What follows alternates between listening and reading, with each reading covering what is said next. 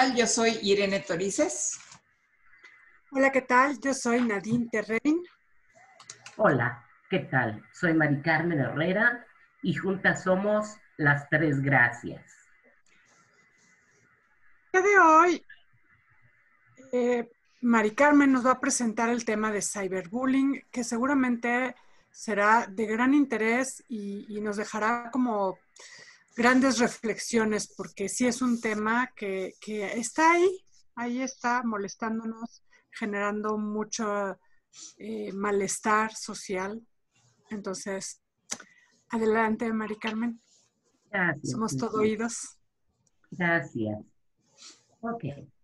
Y yo quisiera precisamente en esto que mencionabas iniciar, que desde hace 30 años más o menos, la violencia y bullying o ciberacoso ha sido estudiado, fue estudiado primero en Europa y los primeros en explorar fueron los escandinavos. La Unión Europea ha legislado y desarrollado iniciativas de manera enfática en esta materia. En México han habido eh, iniciativas de gobierno, eh, empresas y diversas organizaciones para desarrollar campañas de prevención del bullying y ciberbullying. A partir de ahora mencionaré acoso o ciberacoso. Y me gustaría como primero definir qué es el ciberacoso.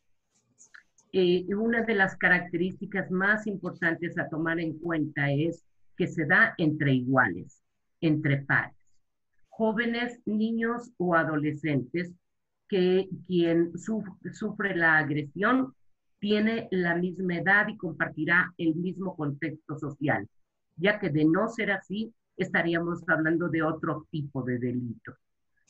Este puede incluir chantaje, vejaciones y humillaciones entre pares. Eh, el MOSIVA, que hablaré de él más tarde, que es el módulo de ciberacoso precisamente, lo define como un acto intencionado, ya sea por parte de un individuo o un grupo, teniendo como fin el dañar o molestar a una persona mediante el uso de tecnologías de información y comunicación conocidas como TIC, y así me definiré de ellas. Específico el Internet. Este acto puede constituirse de forma de victimización delictiva que deriva en daños morales, psicológicos, económicos e incluso con intención de las, de las víctimas, con algunas de ellas, de terminar con, su vida, lo cual ha llegado a suceder. Le caracterizan eh, en un estudio de España tres aspectos. El anonimato, que es factible. Quien ejerce la agresión no dimensiona el daño que causa. Y los roles son imaginarios porque además es una audiencia imaginaria la que, la que se tiene en las redes sociales sobre todo. El efecto del anonimato en quien agrede es una ventaja. Sin embargo, esa ventaja se convierte en algo dañino porque no puede dimensionar el daño que causa. Y esto genera, pudiera en algún momento tornarse más peligroso o violento, incrementando con ello la indefensión de quien sufre el acoso, sobre todo en casos como chantaje o sexting. Pueden existir varias modalidades, tanto directas como indirectas, o pueden darse o no al mismo tiempo, ya sea tanto en el colegio como en el barrio o a través de las, de las TIC. Hay una revista, en eh, la revista digital universitaria, un artículo de Rubén Aquino que menciona el acoso igualmente utilizando los medios electrónicos. No leeré toda la parte que es semejante a la anterior, solamente envío publicaciones de fotos o videos en línea, llamadas telefónicas, correos electrónicos, foros o salas de chat y mensajería instantánea, aparte de las otras que ya mencioné.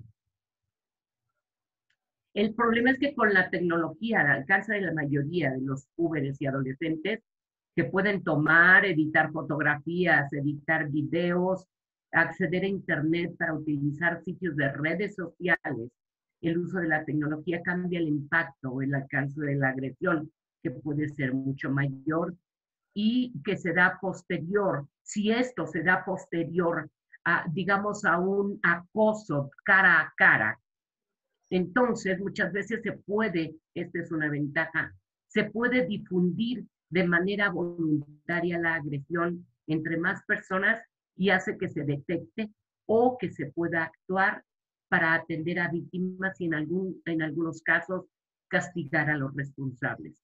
O sea, esa sería como una parte la ventaja de esto de, la, de, de, este, de difundirlo en los medios. Rubén menciona que existen dos formas. Una sería proactiva, en la cual esto es premeditado, planeado, ya sea para obtener algo o para imponerse a otra persona. Y la otra sería como reactiva, que es como, como de, más, más bien de manera espontánea. ¿Qué ha hecho México?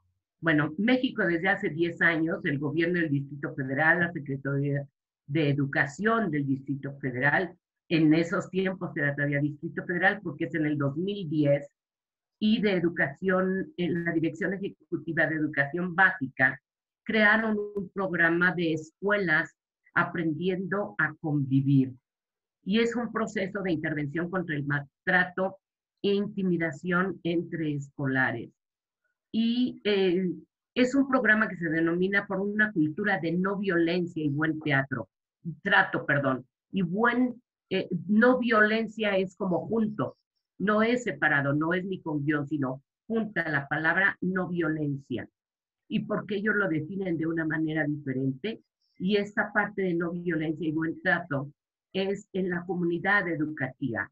O sea, la comunidad educativa van a ser los maestros, los padres y los chicos. Esa es la comunidad educativa. Y considera como un elemento fundamental el eh, tener, eh, tener en cuenta el sufrimiento humano. Ese es básicamente el principal objetivo en las escuelas sujetas a intervención, en las que busca incidir en la calidad educativa, la disminución de los altos índices de deserción escolar, adicciones, cuadros de depresión e intentos de suicidio que han constituido productos de fenómeno eh, creciente de maltrato e intimidación entre escolares a través de esta construcción eh, de nuevas formas de convivencia y buen trato. Este es el objetivo y me parece un programa muy interesante. Sería importante que las personas que trabajan en estas instancias pudieran como retroalimentarnos cómo se están llevando a cabo. Igualmente se creó desde el 2015 el MOSIVA, que es el módulo específico de ciberacoso. 2015, 17 y 19. Y en 19 aborda eh, como un tema emergente el ciberacoso. Lo define como un acto intencionado, ya sea por parte de un individuo, eh, teniendo como fin dañar, molestar a la persona a través de, la, de las TICs. Y em, se diseñó este programa con 12 preguntas. Y estas 12 preguntas se llevaron a cabo junto con la encuesta nacional de disponibilidad y uso de las tecnologías de información y la comunicación en los hogares. Yo desconocía que, existía, que es el de Enduti que se llevó a cabo en 2019. Y solamente mencionaré unos cuantos en, en que dan este, toda la, la información, pero nada más mencionaré algunos. 40.3% de mujeres de 12 años y más recibió insinuaciones o propuestas sexuales y 33% de los hombres mensajes ofensivos. El 53.4 desconocían quiénes lo, lo efectuaron. 20.5 solamente sabían que era algo conocido. El sexo de quien agrede, 61.8% hombres fueron agredidos por hombres y 54.8 mujeres agredidas por hombres. 49.1 de los hombres y 69.2 de las mujeres bloquean personas, cuentas o páginas debidas a estas situaciones. Sebastián Bautista, que es analista de The Social Intelligence Unit, se llama SIU, afirmó, se prevé que el crecimiento de usuarios del Internet venga acompañado de un incremento de las prácticas de ciberacoso. Si bien no existe abundante legislación dedicada a mitigar este tipo de acoso, en el corto plazo es posible desplegar campañas que promuevan acciones para que las personas, especialmente los jóvenes, sean capaces de reaccionar de una manera adecuada ante el acoso. Y de acuerdo con el INEGI, las víctimas de acoso por la vía digital podrían experimentar varias de las siguientes prácticas. Ser registradas en un sitio web sin previo consentimiento. Recibir spam o virus para causar daño. Recibir mensajes, llamadas con insultos, amenazas, intimidantes o incómodas. Ser contactado a través de identidades falsas. Ser dañado al publicar información vergonzosa o íntima. Ser víctima de robo de identidad. Recibir videos o imágenes de contenido sexual o agresivo. Ser obligado a dar una contraseña para ser vigilado, así como que las cuentas personales sean rastreadas.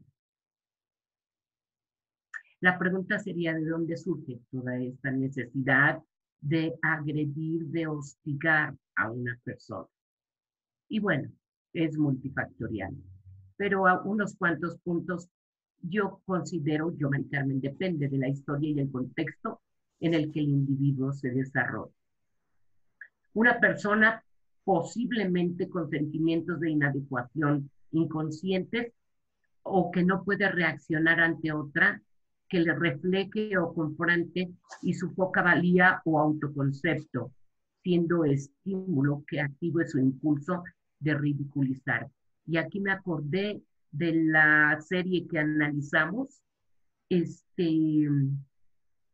em, de, em, en donde el chico, el chico que era violentado por su padre violentaba al chico de color.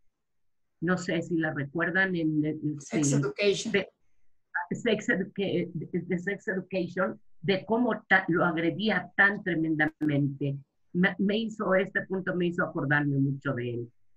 Una persona que en su contexto es, la, eh, es esa la forma de interactuar a través de agredir y someter. Y por supuesto ser parte de una sociedad en donde el tejido social se está desgarrando. Esos serían los puntos. ¿Qué podemos hacer? ¿Qué formas de prevención? Eh, lo que mencionan los especialistas es utilizar alguna forma de registro en los este, dispositivos para conocer este comportamiento, evitar exponer información personal en redes sociales, especialmente fotografías, y esto sobre todo lo menciono como para la gente adolescente o gente muy joven. Que los menores, que además por ley no está permitido que estén en las redes sociales, pero bueno, los menores tengan claro qué información puede publicarse en Internet, especialmente en redes sociales, sin poner en riesgo la integridad personal. Habilitar las características de privacidad de sitios en Internet y redes sociales para que solamente accedan a la información las personas autorizadas. Utilizar herramientas de seguridad informática como software, anti-malware y firewalls y todo eso restringir el acceso a la tecnología sin tener en cuenta recomendaciones, las recomendaciones antes mencionadas.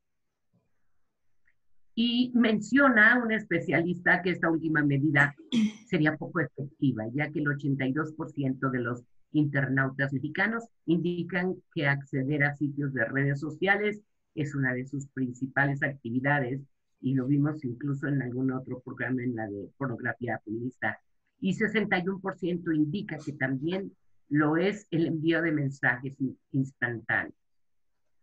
las recomendaciones por parte de eh, los ah, especialistas en caso específico ya de ciberacoso. Nunca responder.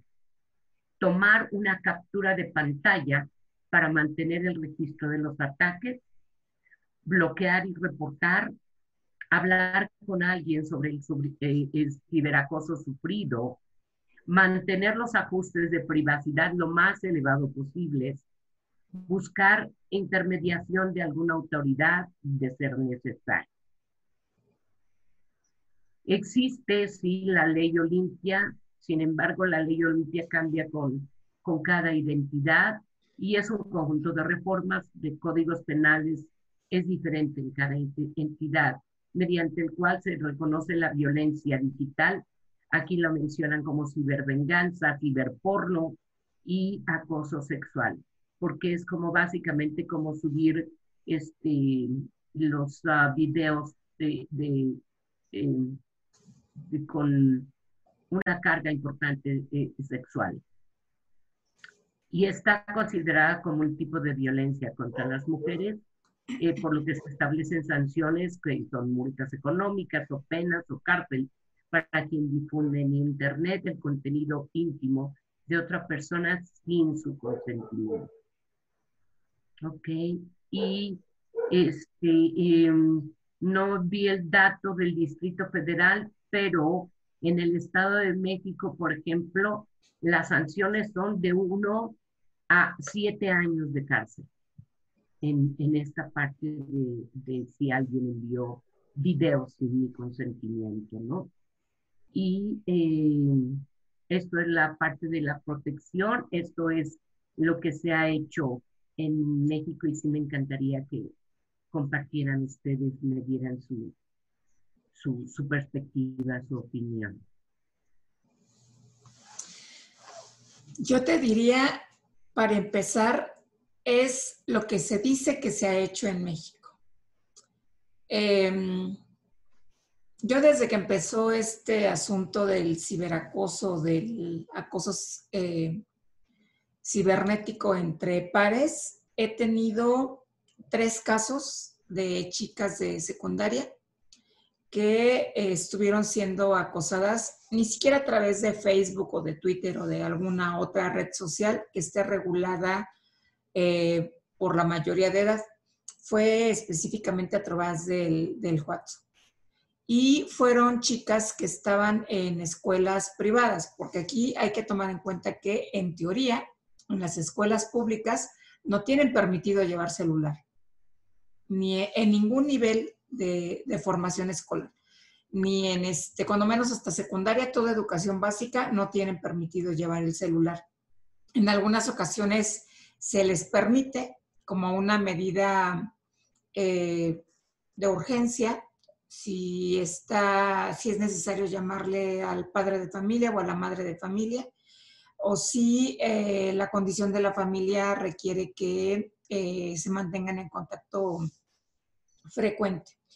Y en ninguno de los tres casos que les estoy hablando, aun cuando interpusieron la denuncia, se llegó absolutamente a. Aunque hicieron las capturas de pantalla, aunque tenían identificadas a las personas agresoras, aunque se puso la denuncia, aunque se eh, puso la queja en la coordinación de asuntos jurídicos de la Secretaría de Educación Pública, pues lo real es que no, no se hizo nada. Y fue pues por hartazgo de las familias y por decisión de las propias chicas que pues le dieron carpetazo al asunto y prefirieron, como sucede también en muchas ocasiones en el abuso y en cualquier otro tipo de violencia sexual, continuar mejor con el apoyo psicoterapéutico o sexoterapéutico en mi caso, que es seguirse desgastando en las vueltas al búnker, en las declaraciones ante el Ministerio Público, en carearse con la supuesta persona agresora. Así es que, pues, es toda una historia que además, eh, aun cuando se refiere en este documento de la Secretaría de Educación Pública que mencionas, Mari Carmen, de por una cultura de no violencia y buen trato, lo real es que no se le da una carga tan importante a este ilícito. Eh, sí se trabajan cuestiones que tienen que ver con la convivencia cotidiana dentro del salón de clase. Y bueno, pues yo creo que nosotros podemos recordar que esto pues no se requería de un teléfono celular o de una computadora para hacerlo. Quienes todavía escribimos en el chismógrafo famoso o incluso quienes vieron esta película de chicas pesadas con Lindsay Lohan, pues no hacía falta la tecnología porque pues la chica que es una de las protagonistas, con publicar lo que ella misma había ido formando en un álbum y diciendo, maldiciendo de sus compañeras y compañeros, con eso pues termina por destruir la escuela, ¿no? Y eso es algo que sí me parece importante considerar el ciberacoso no solamente atenta contra la persona que está siendo violentada, atenta contra toda la comunidad, no solamente la comunidad escolar, sino la comunidad en donde se desarrollan las chicas y chicos que eh, viven esta experiencia del ciberacoso. Eh, esto que, que mencionas, Sirene, creo que es muy cierto. De pronto, el, el, como que la novedad es el uso de la tecnología, pero eh, este comportamiento de humillar, de, someter, de amenazar, de chantajear, de todo esto, ha, sido un comportamiento que ha estado presente en las escuelas, creo que desde que se crearon las escuelas, pero pues no estaba yo ahí. pero bueno, a mí me tocó pasar por una y me tocó presenciar, eh, eh, ser víctima inclusive en algún punto de, la historia. Creo que muchas personas en, la etapa escolar pudimos haber sido víctimas o victimarios. De pronto es como, ah, ¿cuál es el, victimario por ahí? Y, que definitivamente tiene que ver, justo estaba yo pensando esto del bullying, ¿por qué en un programa de sexualidad? Porque está completamente relacionado con la sexualidad, con la forma en que nos enseñan a relacionarnos con los demás, con esta desigualdad de sexos, con eh, también la desigualdad de las eh, eh, orientaciones sexuales, que también está basada en la desigualdad de sexos, y que, va generando esta necesidad de que haya uno sometido y un sometedor. Y, que además, eh, de, alguna manera, promovido por los adultos también. Y eh, de pronto tendemos mucho como a normalizar la violencia. Ay, es normal que haya un poco de, yo por ahí he oído, ¿no? De, ay, pues es normal que en la escuela los chavos se peleen, ¿no? Sí, la competencia es normal, la violencia no es normal. Y la violencia justo basada en la sexualidad, los comportamientos sexuales, la desigualdad sexual, eh, eh, todo esto, pues no es normal. Tenemos que cambiar la sociedad sí es cierto que no hacemos lo suficiente eh, para castigarlo, pero tampoco hacemos lo suficiente para prevenirlo. Así es. Y, la prevención justo empieza desde esta reflexión de no es normal el comportamiento violento, no es normal que, los niños se peleen, no es normal que se griten, no le digas a tu hijo que no se deje, y, que y que sea el primero en golpear, por ejemplo. Y que muchas veces, justo como mencionas en, el, en la serie que, que estuvimos analizando, este comportamiento abusivo del muchacho, pues responde a un ambiente abusivo. Y que hemos construido una sociedad abusiva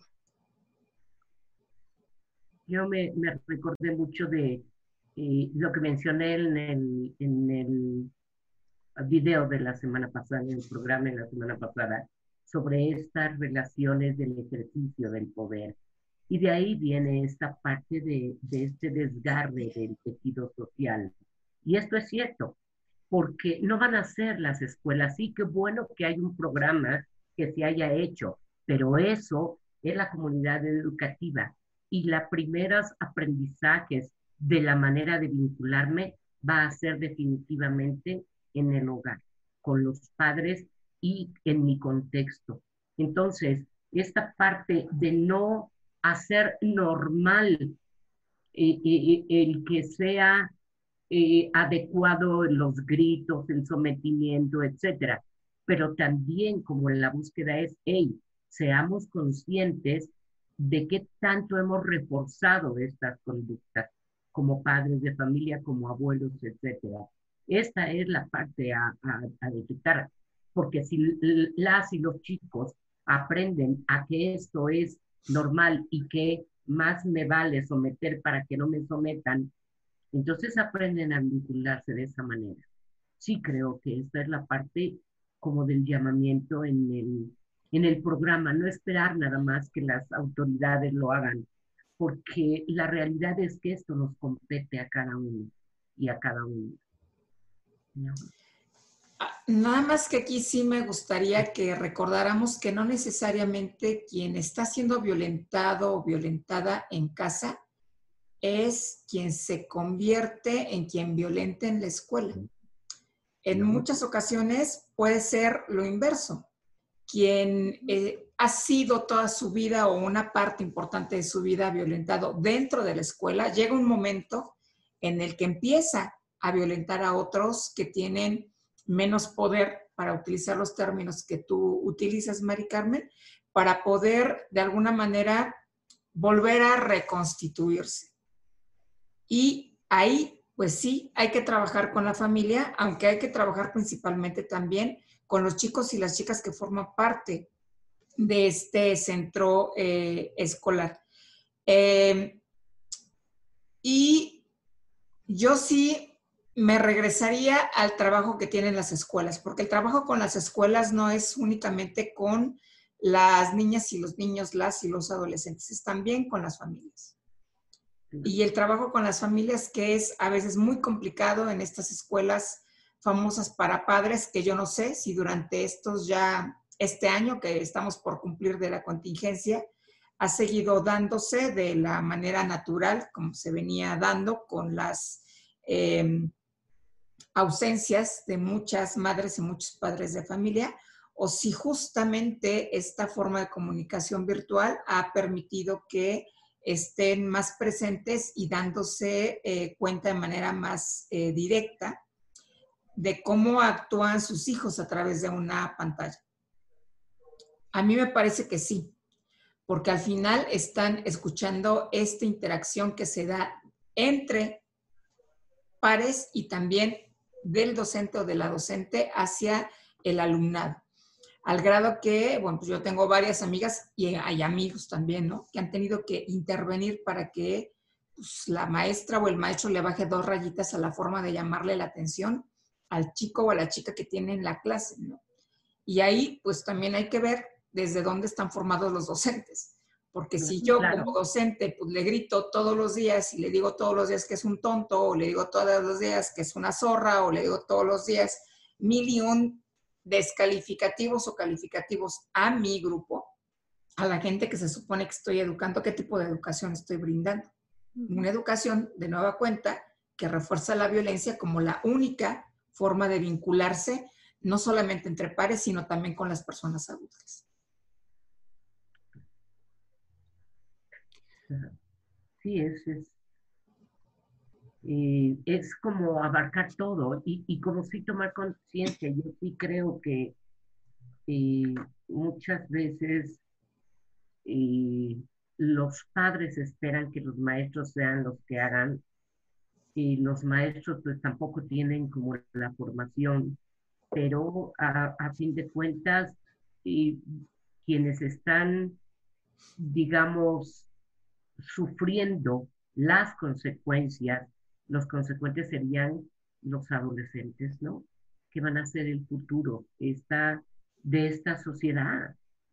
Y, no lo sé, es como revisar la, la, escala, la escala de valores mm, sí del buen trato, eh, sí de, eh, digamos, como cambiar y empezar a reconocer o a un manejo diferente en el trato con los alumnos o las alumnas, el darles el reconocimiento, el motivarles o el reconocerles, esto puede empezar a cambiar y no es, no parecería tan complicado. O sea, no es que tengamos que educar, es que a lo mejor necesitamos revisar cuáles son los estímulos que estamos dando para que los y las chicas reaccionen de esa manera también, ¿no?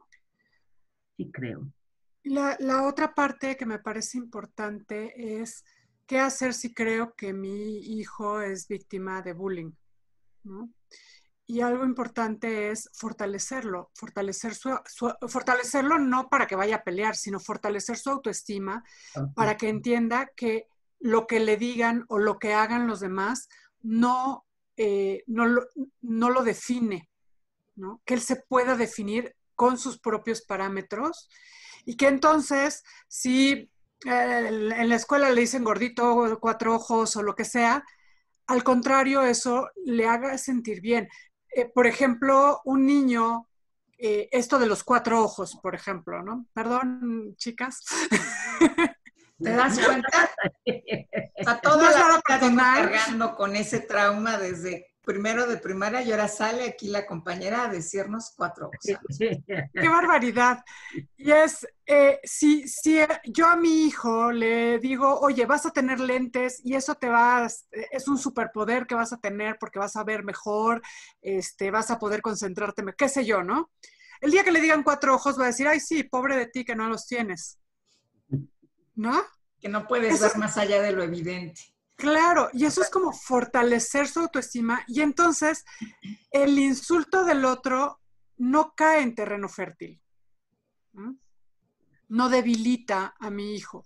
Si yo en casa le refuerzo los insultos, ¿no? Entonces lo fragilizo, lo debilito y es más probable que eh, se vuelva víctima de bullying. Y puede ser que refuerce los insultos no insultándolo, pero de pronto haciendo bromas en casa o, este, o siendo abusivo no con el hijo, sino con otras personas, eso hace que se sienta más frágil él, porque dice, ah, caray, mi papá insulta al de al lado y, el compañero me insulta a mí por lo mismo, entonces ahí hay algo extraño, ¿no?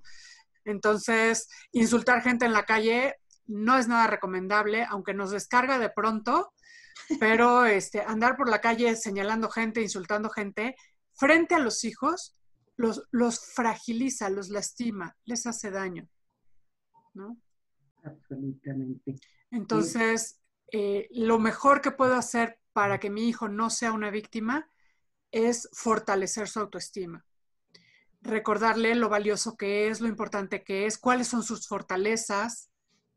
De pronto eh, puede tener, o sea, todos tenemos defectos, ¿no? Y también se vale que los tenga, o sea, no, es que se valga, los tiene y es parte de, pero, que, pero no centrarnos nada más en eso, o sea, sí hay que corregir algunas cosas en los hijos, obviamente, pero la forma de corregir también es bien importante. Así es. Que no lastime su autoestima. Y esta, esta es una parte muy interesante. Yo durante los años que estuve eh, dando cursos para niños, de 5 a 7 años, de 8 a 10, y púberes y adolescentes. Y este es una, una parte que duele mucho en los adolescentes. Eh, digamos, el poder, la necesidad de ser, por un lado, escuchados, por otro lado, valorados y reconocidos. Yo recuerdo alguna vez un, un chico que me decía, es que Mari Carmen, ¿por qué me agreden si saqué un 6?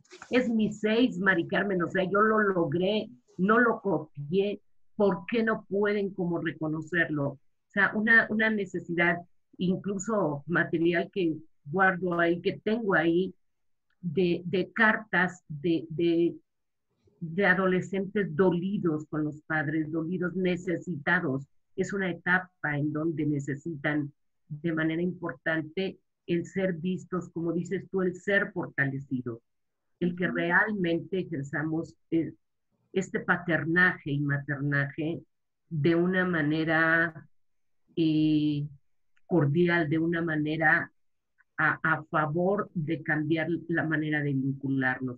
Creo que eso sería como, como que encerraría parte de este programa de eh, no violencia y buen trato, ¿no? Como que llevar eso a cada hogar, llevar eso en cada interacción y en cada vinculación, creo que podría ser este, este país o esta sociedad nuestra de una, diferente.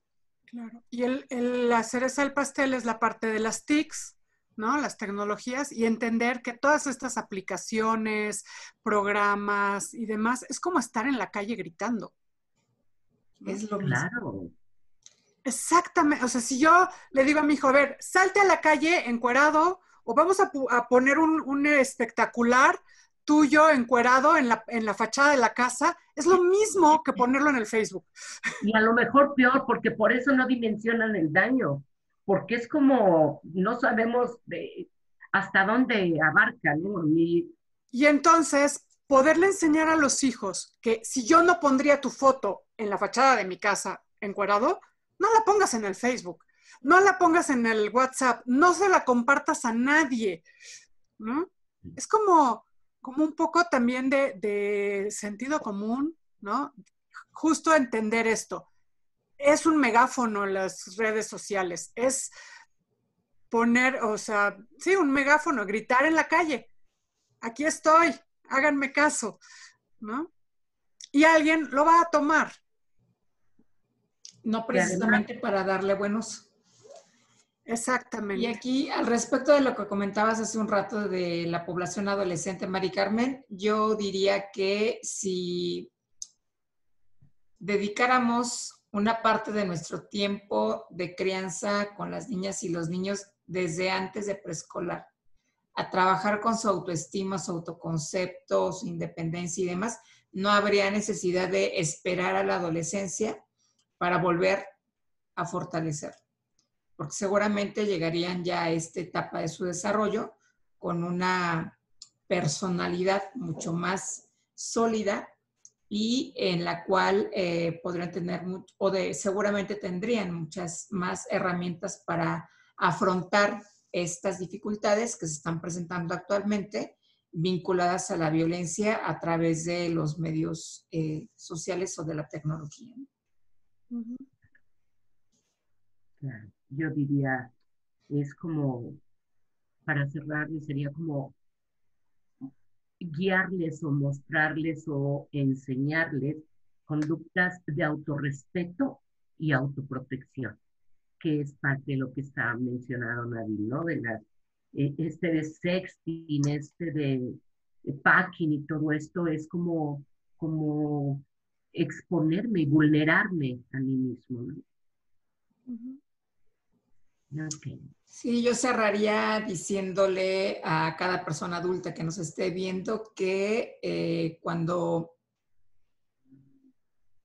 presuman, presientan que hay una situación de este tipo en casa o en la escuela, pregunten y escuchen a las niñas y a los niños. Porque su intuición puede ser cierta y puede ser el único momento en el que se hable de esto al interior de un aula o al interior de la familia y la única oportunidad para proceder a una denuncia. Y también invitar a las familias a que hagan lo propio, que es la denuncia, ya el personal docente y directivo de las escuelas a hacer lo que les corresponde hacer respecto al protocolo de actuación en casos de maltrato y abuso sexual que es notificar a su autoridad inmediata superior y al Departamento de Asuntos Jurídicos para que tomen las medidas precautorias y de salvaguarda necesarias hacia las niñas y los niños. Eh, eh, sin, sin, dejar de alzar la voz de si necesitamos un sistema que castigue realmente este comportamiento, independientemente de que no funciona tan bien, es vital la reacción de los adultos cercanos al menor que está siendo violentado. Es vital, dependerá eh, de la reacción de estos adultos, eh, que sea escuchado, que sea atendido, que sea protegido, este, que eh, este adolescente obtenga las herramientas para enfrentar lo que le está pasando o eh, opte por bajarse del tren. Así es. Claro, porque lo dices bien, es vital, porque de ahí depende mucho, o sea, el, el suicidio en adolescentes se ha incrementado mucho y no sabemos con toda esta laceración, eh, si no son percibidos en esta parte, intuidos por los padres y las madres, que es en los momentos en que más necesita eh, los adolescentes, los jóvenes, los menores, este, no tienen a nadie más, a nadie más más que a nosotros, que nuestra misión es realmente acompañarles y facilitarles el camino y facilitarles no es hacer las cosas por ellos, es realmente responder cuando necesitamos responder para con ellos y su protección. Así es. Ok. Pues. Yo soy Irene Torices, soy terapeuta ocupacional y sexóloga. Yo soy Nadine Terrein, soy psicoterapeuta y terapeuta de parejas. Y yo soy Mari Carmen Herrera, psicóloga y sexóloga. Y juntas somos las tres gracias. Gracias. Hasta la próxima.